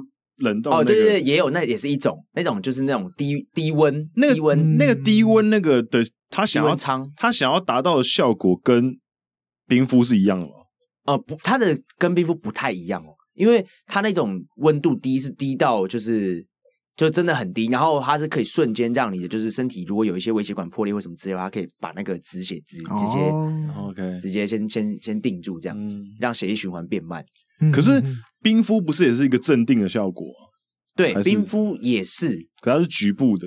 要聊这个事 好，OK，简单讲一下，稍微简单简单讲一下，就是他们冰敷其实讲究的效果，其实是最主要还是在镇痛了。对，镇就是镇定那个。对，以前很久以前就是像开刀那样，外科医师开刀有没有？啊，开完刀之后就是需要呃冰敷，然后帮你，因为那是可麻醉技术。你说医生是？不是 开完刀之后出医生出来先冰敷，太累了。帮帮那个啦，帮患者冰敷，因为以前可能麻醉技术还没那么发达或怎么样，就冰敷其实是有那种镇痛的效果。对，所以其实你看，一般投手投完球也不会痛啊。你会这种投完之后啊痛爆这样，那你就有问题了，你不会再你不会上去投球了。对对对，所以如果没有痛的话，其实冰敷不一定可以达到那么好的效果。那冰敷就是一般人会觉得。就是会还是很喜欢用的原因，是因为他们会觉得有一些那种，呃，可以降低血液循环，然后把那个就我刚刚讲的嘛，什么血管破裂可以让那个血稍微复原，有没有？就比较不会一直出血这样，然后可以暂停出血。但是重点是，呃，因为投完球之后，我们会累积很多代谢废物在患部嘛，假如说像肩膀。好，那这个时候如果就把那些废物凝结在里面，对对对，你就不会，那东西你要排出去啊。对，你应该是要让它增加血液循环排出去。这是为什么我会说应该要做主动恢复、拉橡皮或什么之类的。嗯，因为你在做那些动作的时候，可以增加局部的血液循环。OK，然后呢，让那边的一些代谢废物可以赶快带走。那代谢废物带走是什么意思？会有新的血进来，新的血里面会有什么？会有养分。嗯，所以就可以帮助那个地方更快的复原。Okay. 这是就是一些冰敷的一些基础的原理啊，所以才会说，对于投手来讲，其实没有那么需要冰敷。但是如果你说今天是在场上扭到脚，那要不要冰？要，要痛爆，嗯，痛爆，很痛。这时候有先冰，因为如果这时候在很痛的时候不冰敷，这时候直接去做治疗的话，你搬一点点啊，好痛，再搬一点点啊，好痛，我根本评估不出来你哪里。所以你觉得要要不要冰敷？决定的点是，如果你有痛的话，冰敷。我觉得是一个简单，对于一般人，但当然我们还会有一些更专业的一些评判断。对，对但是如果对于一般人，你今天如果遇到这个状况，有痛就冰敷。对，你如果有痛的话，你是可以选择用冰敷的方式。嗯，对对对。嗯，哦，好吧，那我们既然都已经今天达达斯难得来，那我就问一个稍微岔题的问题。好，冰敷跟热敷的使用的。时机就是，如果我们运动，因为现在大家很很都会运动嘛，重训或是跑步什么的。嗯，你觉得什么情况下要用什么什么热敷还是冰敷？什么？大概我们一般人简单的判断的方式，因为基本上如果有发炎的话，热敷是不太好的。嗯，那发炎的症状其实就是大家国高中生物学到，就是红肿热痛。嗯，哎对，所以如果今天呃没有发炎的时候，基本上都是可以使用热敷去增进血液循环，帮助那个地方恢复这样子。嗯，所以你说什么时候会是一个？冷热敷的交替点，我会觉得简单来讲，就简单来讲，不痛就可以热了。哦，不痛就可以热，就代表我没有在发炎。嗯，这个时候我去做热敷的话，我就会对于我那个地方会有比较好的恢复的效果。OK，这样子。那如果你说那个地方还在痛，你这时候去热的话，只会让那个痛感变得就是更更放大，更对更明显而已。所以那个时候采用冰敷会是一个比较好的方式。OK，好，对我觉得这是一个蛮蛮简单的。这题外话，大家可以吸收一下这个 运动的知识。对对对对，运动伤害。对对，所以这些赛后啦，这些被动恢复，不管是呃用滚筒做一些放松，或是伸展，或是一些其他水疗啊，或等等之类，这些都是他们球员赛后会做的事情。嗯，然后亚洲球员，我发现一个，就是去年去那个。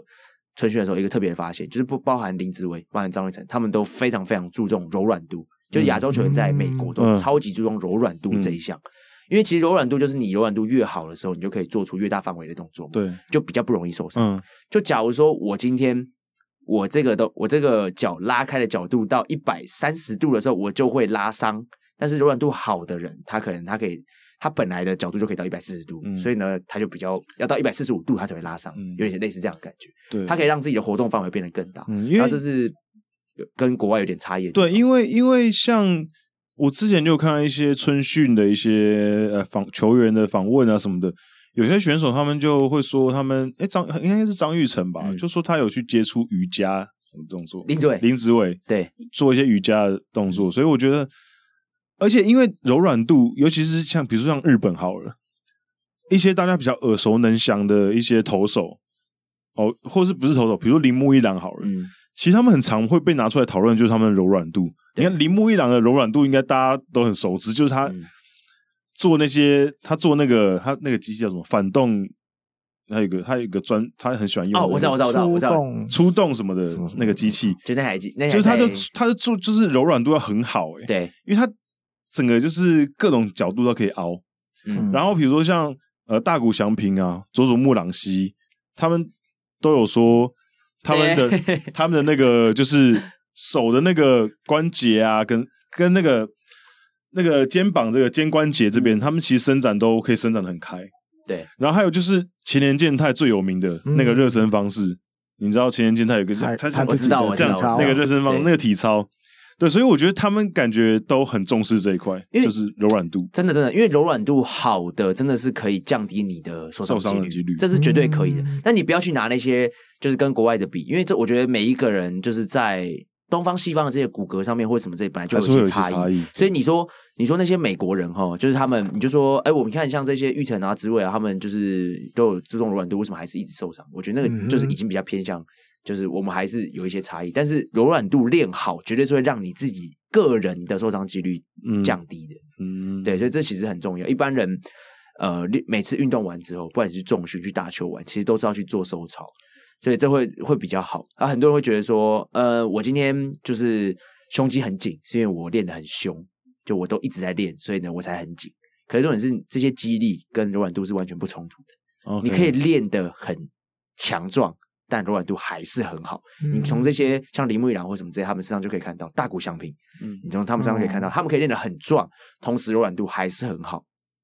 这件事情是不冲突的。他力量很大，但它的延展度很 OK 啊，它可以凹到各种角度，嗯、不会因为你今天练得很壮之后，你的柔软度就变差。这件事情是完全可以分开来练。这是给大家就是破解一下。可是，可是像这种柔软度的训练，比如说上，比如说紫伟去练瑜伽，嗯。这种在球技间，他们是不是就不太适合？就是他们他们在针对棒球训练的时候，是不是就其实不太适合在穿插这些训练？对，会比较嗯不太好。就是不要说有太多了，不要说过度了，这种东西都是过犹不及嘛。嗯，你如果就像我说你在赛季中跑太多慢跑一样，就是会降低你的爆发力的这些东西。嗯、所以你就说你今天在赛季中，然后你就是疯狂的去练这些，就是很跟棒球场上面的这些专项无关的东西，当然还是会。有一些反作用，但是如果你今天就只是单纯的想要增加柔软度，就是一般的收操，你把它做的确实，这件事情是绝对会有有效果的。嗯，对啊，对，所以还是其实这样讲下来，其实还是很多东西就是还是蛮看人的哦，蛮看个人的，真的真的。所以每个个案不太一样。看棒球这项运动，其实就是一一个里面有一个防护员或一个治疗师或什么之类的去。照顾一整队的人，这件事是非常非常困难的，因为每个人的 case 不一样，对，是非常困难的。所以其实像国外的那些球队，大联盟有没有？嗯、就是那时候我问玉成说：“你上大联盟，你觉得最大差别在哪里？”他说：“就是防护团队很多，这些这些东西人突然变超多。以前大家是轮流去排队找一两个防护员在那边治疗，上大联盟之后呢，基本上就是有五到十个人，然后呢就是。”找你喜欢的，或者是对对对对对，可是基本上都不太需要，就是排队排很久了。嗯，对，基本上这个人员就是不是大家想的说什么一个队只要一个，反正又不是每个人都在受伤，不是这个，不是这样子。但台湾的基本上就基层还是受限于一些经费或什么之类，可能一队要照顾。不是一个球队哦，你要靠照顾很多种球类哦。嗯、你学校体育班里面可能有棒球、篮球、高尔夫球，可以可能就只有一个或两个防护员。对，就只有一个，也不是两个，有一个就不错了。有一个就有一个防护员就不错，对，就不错了。很多学校学校甚至是没有的，就是没有防护员。嗯、对啊，所以就是很辛苦啦。防护员是蛮累，很累，很累，很累。比赛中有没有？比赛中会不会有人跑来说，我想要，比如做一个什么？要请你帮忙。有啊，那个时候我那时候去采访那个大专棒球联赛，哈有些球队就没有防护员，然后他们大会会配两个防护员，在在那个在那个休息室那边，然后你结束，他们就来找大会的防护员。你说在场中会不会有人有治疗的需求？突然有人有什么需求，他们也是就去找那个大会的防护员。因为我不见得是治疗，治疗大家应该比较大家比较亲切。我反正我受伤了，我想治疗以外的，会不会有人想要突然，比如我好像。哪里哦，想要紧的，想要松一下，松一下。就是如如果他能明确的讲出，就他是哪里不舒服的话，那我可以帮他做。如果他如果今天就是打球到一半跟我讲说想要来松一下，那个我直接把他抛，啊，我会直接把他直接把他轰出去，哎，对吧？轰出去，不是电话拿起来就，哎，没有人乱讲话，怎么怪怪的？对，但基本上就是场中的还是贴扎需求会比较多啊，贴扎，对，贴扎需求会比较多，对，这种需要做一些绷带啊什么的之类的，或者是每一个投手投完下来之后，他们有些人还是喜欢冰嘛，就是做一些 bandage 把那个冰块绑起来这样子，那种可能会比较多。对，那你如果说呃，基本上一些治疗需求都还是在比完赛之后回去才再处理这样子。对，因为当当场会需要的。应该冰敷是最大众，主要是你会不会有让我们比较不会听到的东西？哦，没有没有没有，还有你说什么叫做不能？我不知道，我不知道，我不少听到的，我不知道爱迪哥想表达什么？需求什么需求呢？大家都是男的，是有什么需求？对，不过还好啦，还好。对，不过在场上就是大家都是，主要是贴扎比较多了，贴扎。对啊，就是一些那个绷带什么的。棒球应该比较少在贴那个，就是一些弹力的绷带什么之类的，很多吗？也是不少啊，也是不少。你看他们手腕上面都会贴那个啊，对对，就是自粘自粘性贴布。因为像像篮球就超多的，就手臂上面哦，你说那肌贴啦？对啊，你说贴肌贴，对，很多啊。我觉得肌贴的话棒球比较少啊。因为棒球应该就是有限制，投手你身上是不能有那个，然后不能有一些特别特殊颜色，不能乱贴那个。对，而且肌贴这种这种东西就是怕是有辅助的效果，是？嗯，辅助的效果。你说肌贴吗？对啊。见仁见智啊，就是它在某一些层面是有效的，但不是全全然有效。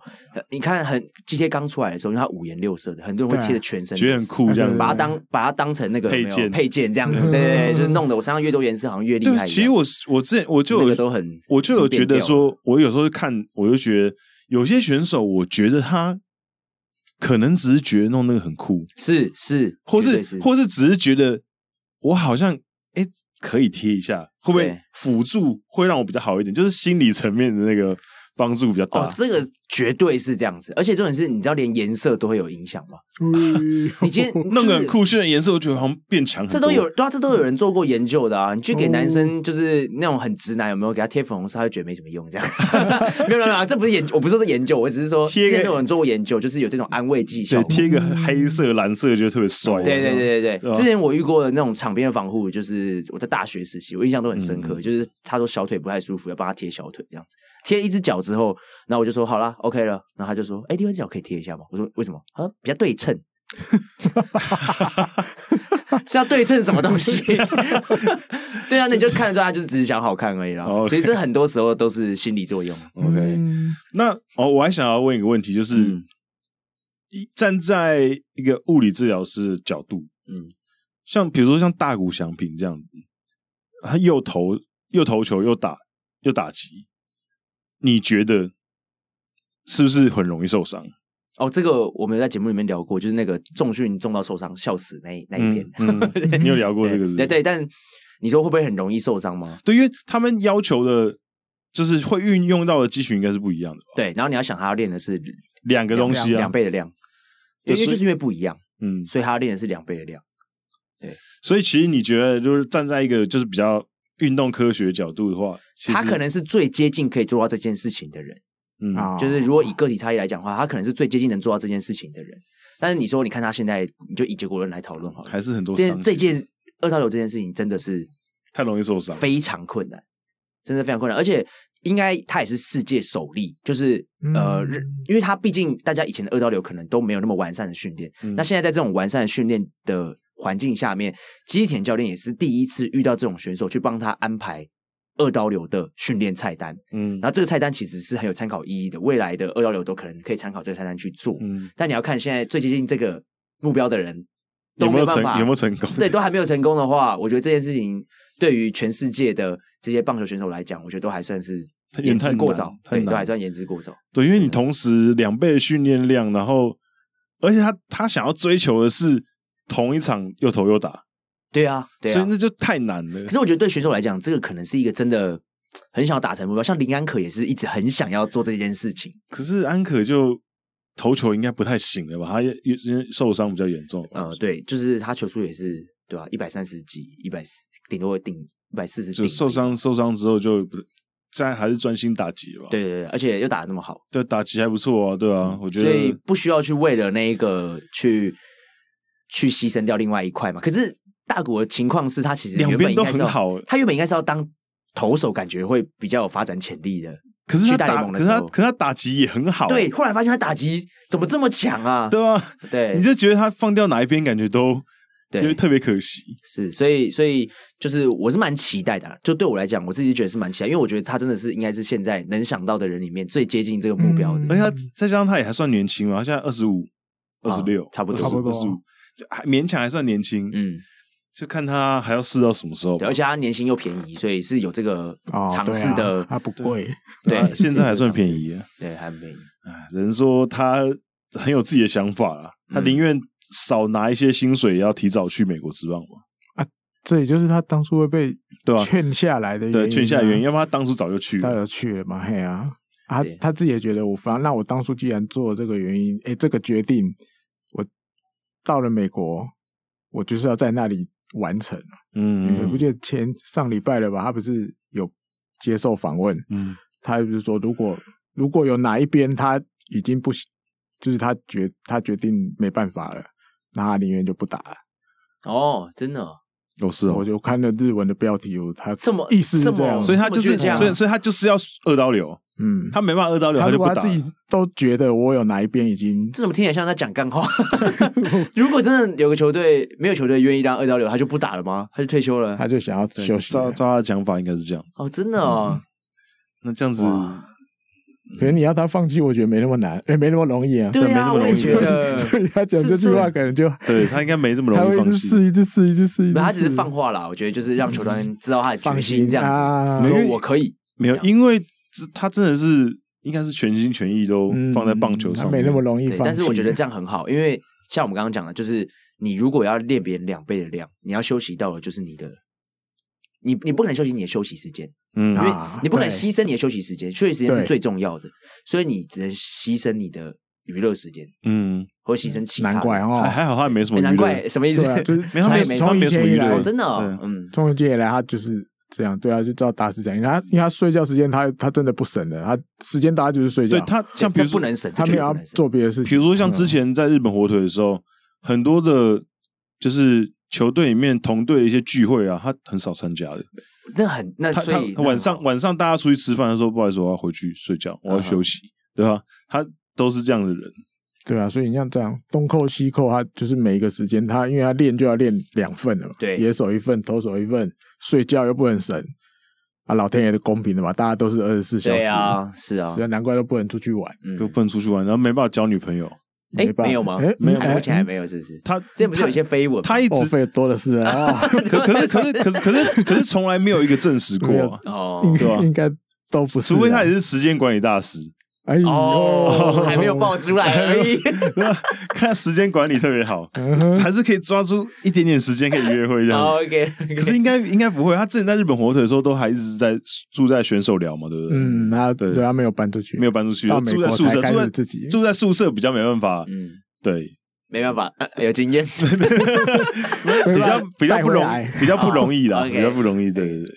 对啊，那就是希望他最后有很好的发展，我是期待了。那你说这件事情难不难？就真的真的非常难，真的非常难，真的非常难。不是说什么，就是我们已经找到方法，然后我们现在在努力尝试中，是大家都还在一边摸索，就是用大谷这个人来一边摸索怎样的菜单是最适合二刀流的这样子。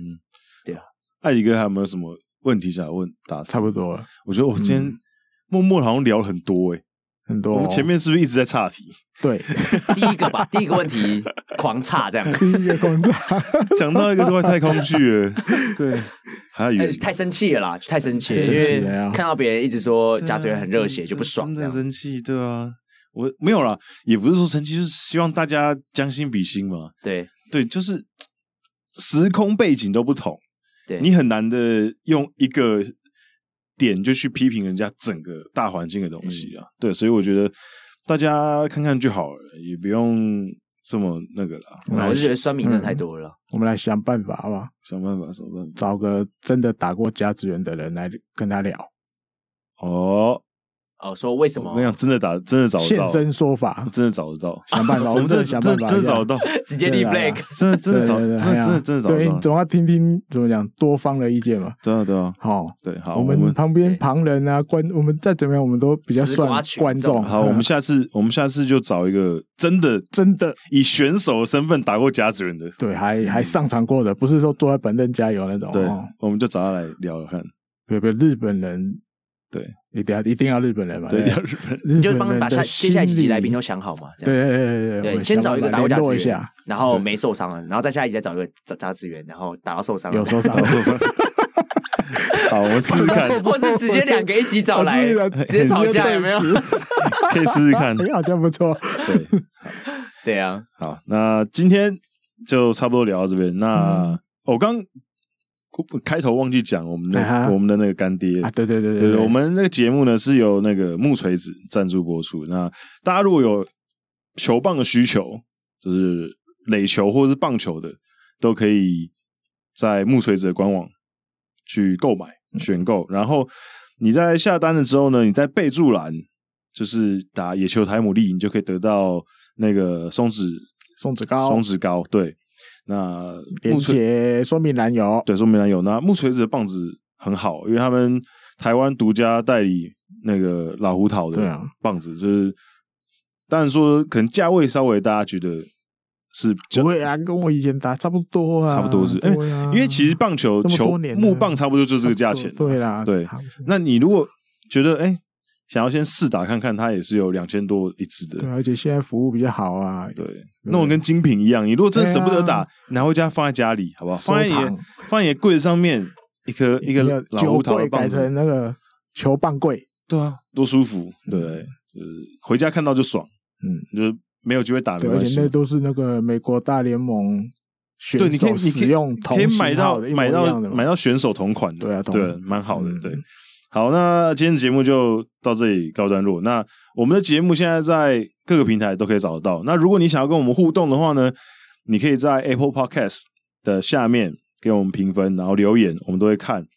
然后或者是我们现在也会把节目上传到 YouTube，那你可以在我们 YouTube 频道下面留言。那我们 YouTube 频道就是野球台牡蛎，你搜寻就可以看到我们的频道，然后留言，那我们就去看，我们就会回复你。嗯、好，那我们。